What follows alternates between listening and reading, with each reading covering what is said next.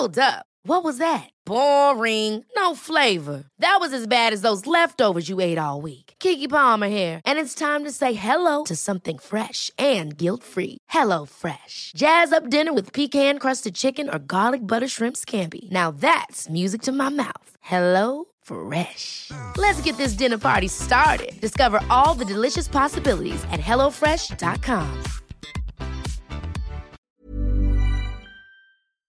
Periodismo en riesgo. Una aproximación a las amenazas que nublan el quehacer informativo. Presentado por la Sociedad Interamericana de Prensa. Una producción de la Organización Editorial Mexicana. Bienvenidos a una edición más de este podcast Periodismo en Riesgo, una emisión de la Sociedad Interamericana de Prensa para entender el estado que guarda la libertad de expresión y el acceso a la información en nuestro continente. Yo soy Alejandro Jiménez. El día de hoy vamos a platicar, y me da mucho gusto tenerla, a la doctora María Elena Gutiérrez, que es investigadora de la Escuela de Comunicación de la Universidad Panamericana, acá en México, eh, que es la representante de nuestro país ante el Instituto Reuters para hacer la parte de este estudio que se liberó de junio y donde los hallazgos pues son mundiales, son globales. María Elena participó en los hallazgos de México pero este Instituto Reuters publica cada año este reporte que cada vez se vuelve más inquietante para los que somos periodistas, para los que hacemos publicaciones, porque mm, empezamos a ver un desfase importante entre lo que hacemos y lo que la gente piensa de nosotros, o entre lo que las nuevas audiencias están necesitando de información. Este aparente divorcio, digo aparente porque no quiero que suene que ya, ya rompimos con nuestras audiencias y con nuestros potenciales lectores, pero ¿cómo se está dando? Eh, María Elena, te agradecemos mucho tu presencia el día de hoy para que nos aclares, porque además eres investigadora, tú sabes, de investigación en comunicación. Primero que nos platiques sobre esta edición del, del reporte News Digital del Instituto Reuters de 2022 antes que nada, darles las gracias, Alejandro, a ti y a todos los colegas, compañeros, y estamos de entrada para servir, ¿no? Y justo el objetivo es que este estudio, esta investigación, está hecha para nosotros, tanto la academia, pero sobre todo para la industria, para ustedes como periodistas, ¿no? Y para todos los interesados en, en este apasionante negocio tan necesario para la sociedad. De entrada, las principales notas distintivas de, del Digital News Report de este 2022, eh, digamos que son ocho, ¿no? Por un lado, se detecta que hay un detrimento respecto al consumo de noticias de parte de las audiencias y también una disminución en el interés por las noticias a nivel global. El nivel de confianza hacia la industria periodística a nivel general, es decir, más de los 45 países que forman parte de este estudio, eh, disminuyeron sus niveles de confianza respecto al año anterior, eh, otras características de, este estudio, que a manera de resumen es que se demuestra que las audiencias confían más en, y esto coincide un poco también con el estudio del año pasado, confían más en las marcas periodísticas, es decir, en las empresas o en los medios de comunicación tradicional, las marcas consolidadas, empresas periodísticas consolidadas, que en periodistas independientes o, o en los nativos digitales que apenas inician, ¿no? Es decir, sí se valida que el valor de la, de la marca y de la presencia de la marca periodística en sus dos versiones, tanto en el medio tradicional como en el consumo online. Esto es a nivel global, en México también se ratifica. Otro tema de interés que también destaca en el estudio, el famoso tema que se ha venido estudiando en la academia y también en la industria, sabemos que es un tema de interés, el tema de la polarización de las audiencias. Aquí este año el estudio nos muestra cómo en aquellos países donde hay medios de comunicación públicos, es decir, medios públicos consolidados de servicio público, el nivel de polarización de las audiencias es menor comparado a aquellos países donde el medio público no está tan consolidado o no tiene tan fuerte presencia. Un ejemplo puede ser eh, Finlandia, ¿no? Los países nórdicos, eh, comparado a lo mejor con Estados Unidos, ¿no? Donde se ve más la, polarización por parte de las audiencias, es decir, donde identifican más la afinidad política de ciertas empresas de comunicación o ciertas empresas periodísticas que las identifican más con un sesgo político, ¿no? Eh, luego, por otra parte, también vemos en el estudio que la decisión de pagar por una suscripción por parte de las audiencias también varía según región, ¿no? También se muestra que están dispuestas a pagar eh, más de una suscripción en promedio, aunque eh, sí también se pone en evidencia que se tiene más de dos suscripciones a plataformas de entretenimiento. Es decir, en ese sentido, el modelo de suscripción de pago a contenidos informativos forma parte de la canasta básica de la información y el entretenimiento donde predomina el entretenimiento. En ese sentido, plataformas como Netflix o Spotify, etcétera, ¿no? Es decir, las audiencias sí están dispuestas a pagar, salvo que en cuanto a, en materia informativa, bueno, varía según país y México tiene un buen nivel, se mantiene en un 18% de las audiencias dispuestas a pagar por contenidos informativos o contenidos periodísticos, ¿no? Una suscripción a un medio de, de pago. Las redes sociales continúan siendo el principal medio de, de acceso a consumir las noticias a nivel global. México no es la excepción. Incluso eh, la plataforma TikTok, que es la que más está acaparando la atención en las audiencias jóvenes, aunque Facebook es pues la principal plataforma a nivel mundial y también el caso mexicano, eh, la elegida por las audiencias, ¿no? se identifica lo que tú mencionabas al inicio, que existe cada vez más esa brecha generacional entre los distintos grupos de edad, los hábitos de consumo y el perfil del consumidor de noticias digitales, ¿no? Es decir, las características de cada segmento de la población según edad son muy distintas.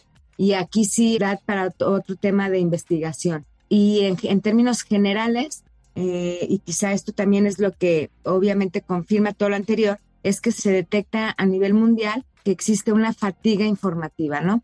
La gente quedó muy cansada con esta pandemia, la gente está muy cansada con el tema relacionado a, a la política, a COVID, a la economía. Digamos que para las audiencias jóvenes incluso manifiestan que afecta bastante en su estado de ánimo, mientras que para las audiencias mayores lo consideran como una obligación, aunque también manifiestan estar cansados de este tema.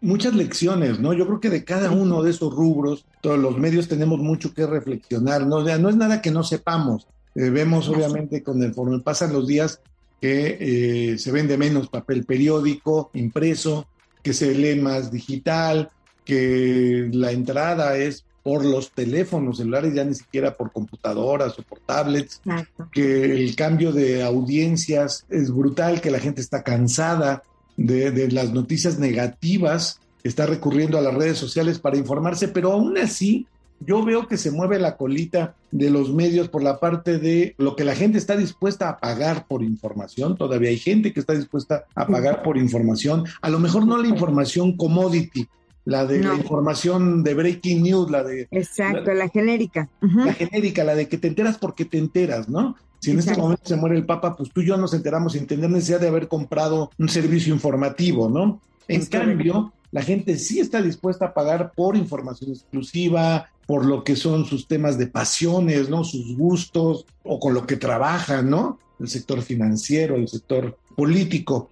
Este cambio ha sido en algunos casos más fuerte que en otros, me, refiero en algunos países ha sido más acelerado que en otros, pero es, es parejo, es homogéneo, ¿no? En el caso mexicano, todo responde. Hay una parte donde el reporte donde dice que aún así los medios grandes, las marcas conocidas y reconocidas, siguen teniendo fidelidad de los lectores. Es decir, a lo mejor ya no en impresos o ya no en, audios o en videos, pero sí en redes sociales. Esto es correcto, es decir, más allá que el influencer o que el youtuber o que la tía que le manda una información no, no, no medio confirmada ahí por WhatsApp, no es la información que la gente prefiere, sino los medios que algunos llaman legacy o los viejos medios, los, tradicionales, los grandotes. ¿Cómo, ¿Cómo le dirías esto? ¿Es una contradicción? O sea, la gente no, los quiere o si los quiere. No, al contrario, yo más bien veo aquí la buena noticia. Es la interpretación que le doy, ¿eh? Y me parece que esa es también la interpretación que, que dan los editores del, del instituto.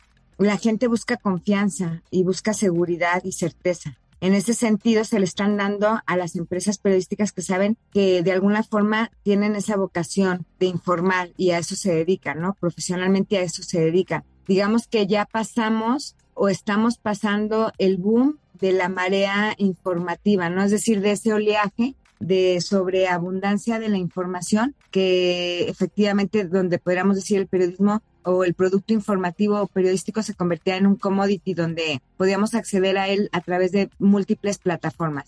Ahora, este año, se confirma el hecho de que muy bien, se puede acceder a, múltiples plataformas, sin embargo, aún si bien existe la oferta en múltiples plataformas, la gente busca aquellas fuentes a través de los medios de comunicación tradicionales, que son los legacy media, como bien dices tú, eh, o las marcas informativas o periodísticas consolidadas aunque en los nuevos formatos, ¿no? a ver, obvio, sí. O sea, si está en redes sociales la misma información, pero si la misma información viene de una empresa de comunicación reconocida por la audiencia, que generalmente es el medio tradicional, van a consumir esa información. E incluso siendo el mismo contenido emitido por un influencer o por la tía, como bien comentabas, ¿no? O sea, se busca la marca. Por eso esto sí es un hallazgo muy, muy importante para la industria, ¿no? La importancia de la marca y del papel del periodista. Hay un debate en, la, en todas las redacciones sobre que la gente está cansada de las malas noticias y muchas veces los periodistas decimos, que no es mala noticia, no hay muchos muertos, no está, no, no es noticia, ¿no? Pero irse al otro extremo de contar que todo es bonito, de que hay esfuerzos importantes, ¿dónde estaría? A lo mejor en el punto medio, entre notas negativas y pesimistas y entre notas totalmente positivas, ese punto medio de la gente para evitar esa saturación. ¿Qué, qué nos dicen ustedes los comunicólogos a nosotros los periodistas a ese respecto? Híjole, es una excelente pregunta y yo aquí más bien exhorto y eso incluso nos da para otro capítulo. En lo personal, me queda de aprendizaje que tenemos que irnos a cada segmento de la audiencia, porque es tan grande las diferencias por grupos de edad y también por tipo de consumidor de noticias que podríamos cometer un error si generalizamos, ¿no? Por ejemplo, yo te puedo decir, en el estudio tenemos audiencias que se consideran amantes de las noticias, consumidores diarios de las noticias y los consumidores pasivos de noticias. Pero también tenemos aquellos consumidores que tienen baja confianza en la, en la industria y bajo interés en las noticias, de la misma forma que tenemos aquellas audiencias que tienen una alta confianza en la industria y un alto interés en las noticias. Y además esto varía según grupo de edad. ¿A qué voy con esto? Que dependiendo de estas características, también vemos que eh, varían los temas de interés de las audiencias. No es lo mismo que para un amante de las noticias, obviamente va a estar interesado en la política, en temas de salud, en el aspecto internacional, que a lo mejor una audiencia pasiva que se caracteriza por consumir contenidos de entretenimiento, información generalista y además dependiendo del grupo de edad varían. Entonces, por eso sí, yo aquí el aprendizaje es de que necesitamos profundizar a más detalle sobre el perfil del consumidor de noticias periodísticas en materia de la industria por segmentos de edad y por perfil del consumidor de noticias, muy acompañado a si es un consumidor crítico, amante de las noticias, si es un consumidor según el nivel de confianza, grupos de nivel de confianza y el interés en la industria, porque de ahí son los temas y sí noto gran diferencia. En el tema de la polarización, porque la polarización es política, eso viene, y entonces los medios reflejamos la realidad y decimos, bueno, pues aquí está muy polarizado, totalmente a favor del gobierno, los que están totalmente en contra. Sucedió en Estados Unidos, acaba de suceder en Colombia, sucede todos los días en México. Ahí, ¿cuál es la, la, postura? Es decir, porque los medios tenemos que reflejar pues esa polarización que incluso los mismos gobernantes propician pero también podemos ser arietes de la misma, ¿no? Estar fomentándola, propiciando la división. Pero ahí es como meterse en el tema de que si el periódico tiene que hacer política o no. En el tema de, la polarización, ¿cuál sería la postura ahí de la academia respecto a lo que tendríamos que hacer los medios? Reflejar esa polarización, pero no meternos o ser eh, partícipes de la misma en tanto que la sociedad misma pues está yendo hacia allá. Yo creo que son dos puntos, tocas un tema muy importante y yo eh, ahora sí que externo mi opinión, ¿no? Eh, yo creo que hay que aprender de lo que nos dicen los países que tienen un público mucho más crítico que el nuestro, ¿no? Y que tienen medios públicos consolidados y también tienen una estructura competitiva del mercado de la información interesante, ¿no? Por ejemplo, caso Finlandia, ¿no? Que somos muy distintos, pero de todas maneras, o sea, ¿qué nos dicen estos países? Y es muy similar a lo que están diciendo las audiencias en México, ¿eh? Lo que buscan del periodismo es que reflejen ese pluralismo de ideas, ese pluralismo político, pero que no se metan que no se haga propaganda y que el periodista se dedique a hacer lo que le corresponde, ¿no? O sea, sí se reconoce, sobre todo las audiencias a partir de más de 35 años, reconoce y afianza el papel del periodista en ese sentido, ¿no? O sea, una, una distancia respecto a una postura política, sin embargo, sí piden que el periodista o la empresa periodística refleje ese pluralismo político que debe de existir para que entonces la audiencia decida qué postura tomar, ¿no? En ese sentido, yo creo que aquí la lectura es una distancia, ¿no? Y sí reforzar el pluralismo informativo, ¿no? Siguiendo obviamente los criterios del rigor, ¿no? Del, del buen periodismo. Ahora bien, si nos vamos con las audiencias jóvenes, que son las de 18 años, tenemos que considerar una cosa muy importante. Estas audiencias no les interesan las noticias, tienen baja confianza en la industria, ¿no? Están fatigadas, no les interesa la realidad en este momento porque traen fatiga, ¿no? Eh, les interesa el entretenimiento. Sin embargo, su postura respecto al tema del pluralismo es distinta. Ellos sí piden que el periodista ponga una postura. Es muy interesante. O sea, la verdad es que sí me llama la atención. A diferencia de las audiencias mayores, que sí piden que el periodista se siga manteniendo en su papel de, del buen periodismo. El viejo concepto de que el periodista tiene que ser objetivo, ¿no? Es correcto, mientras que las audiencias de 18 a 24 años te piden lo contrario, que no, que piden un protagonismo y yo creo que es propio, ¿no? De la época del influencer, o sea, como que piden que el periodista sí externe su opinión y que sí influya, ¿no? Que se define, ¿no? Que se defina políticos o ante temas de LGBT o temas de mujeres, Exactamente. Eso sí lo piden las audiencias este, más pequeñas, que es el grupo de 18 a 24 años, cosa que no sucede con los otros grupos de edad. Ojo, hay que tomar en cuenta que también son las audiencias más ingratas. ¿En qué sentido? Las que menos interesadas están en las noticias y las que menos confianza tienen en la industria también propio, yo creo que además de la pandemia, que les pegó demasiado en el estado de ánimo, como a todo mundo, y además de que están hartos de la política, ¿no? Pero sí piden esa postura política, entre comillas, por parte del periodista, a diferencia de las otras audiencias. Finalmente, doctora, ¿cómo leemos el reporte Reuters? ¿Como con optimismo, con pesimismo? Ya sé que con realismo, pero ¿cómo estamos viendo el fin del periodismo? Estamos viendo solo su transformación. ¿Qué nos dice como en términos generales este reporte? Con realismo eso es lo que hay, ¿no? Yo creo que, como tú lo decías al inicio, de sentido común, que nos ha pasado a ti y a mí, ¿no? Eh, o a nuestros más cercanos. Eh, estamos cansados y esto se refleja en el estudio. Hay fatiga, ¿no? La realidad nos superó un poco o mucho. Entonces, es evidente que, que el ser humano lo que busca es tratar de sobrevivir y también buscar salir adelante, ¿no? En ese sentido yo creo que este estudio nos viene a reforzar lo que el sentido común nos dice, ¿no? Ahora bien, en cuanto a industria, yo lo veo con bastante optimismo y aunque pudiéramos pensar que hay una crisis económica, que las audiencias están un poco desfasadas, etcétera, yo lo veo en términos generales como en un aspecto positivo porque hay un área de oportunidad muy buena para las empresas periodísticas en el sentido de que las audiencias a nivel global y en el caso mexicano no es la excepción, buscan o ratifican la importancia del medio de comunicación en cuanto a institución que está dedicada a brindar información que es un bien y es una necesidad básica del ser humano. Entonces, otra cosa son cómo le vamos a hacer para ser atractivos con, según las características de las audiencias.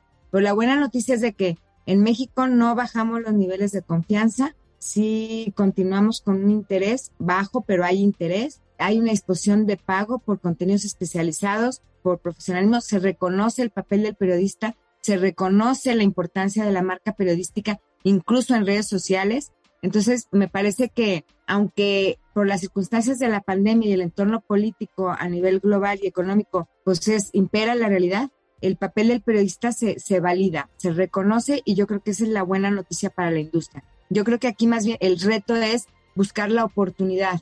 Y este estudio de México llevamos haciéndolo desde 2016-2017 y es el más completo a nivel mundial. Habla sobre una encuesta de más de 90 mil personas presentes en más de 45 países y continuamos todos con el mismo rigor metodológico que es impresionante.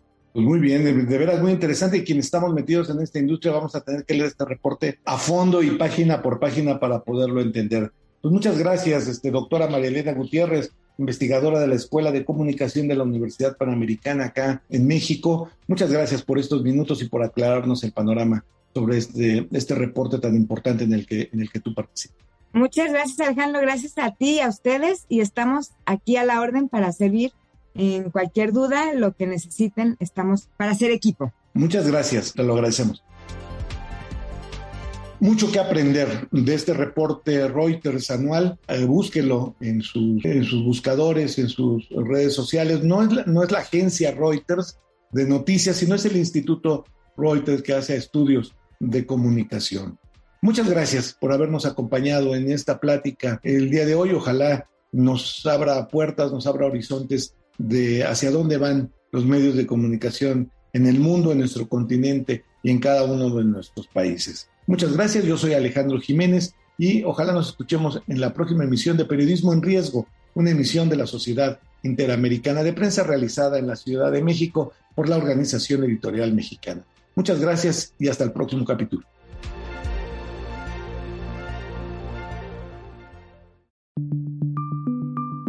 Esta es una producción de la Organización Editorial Mexicana.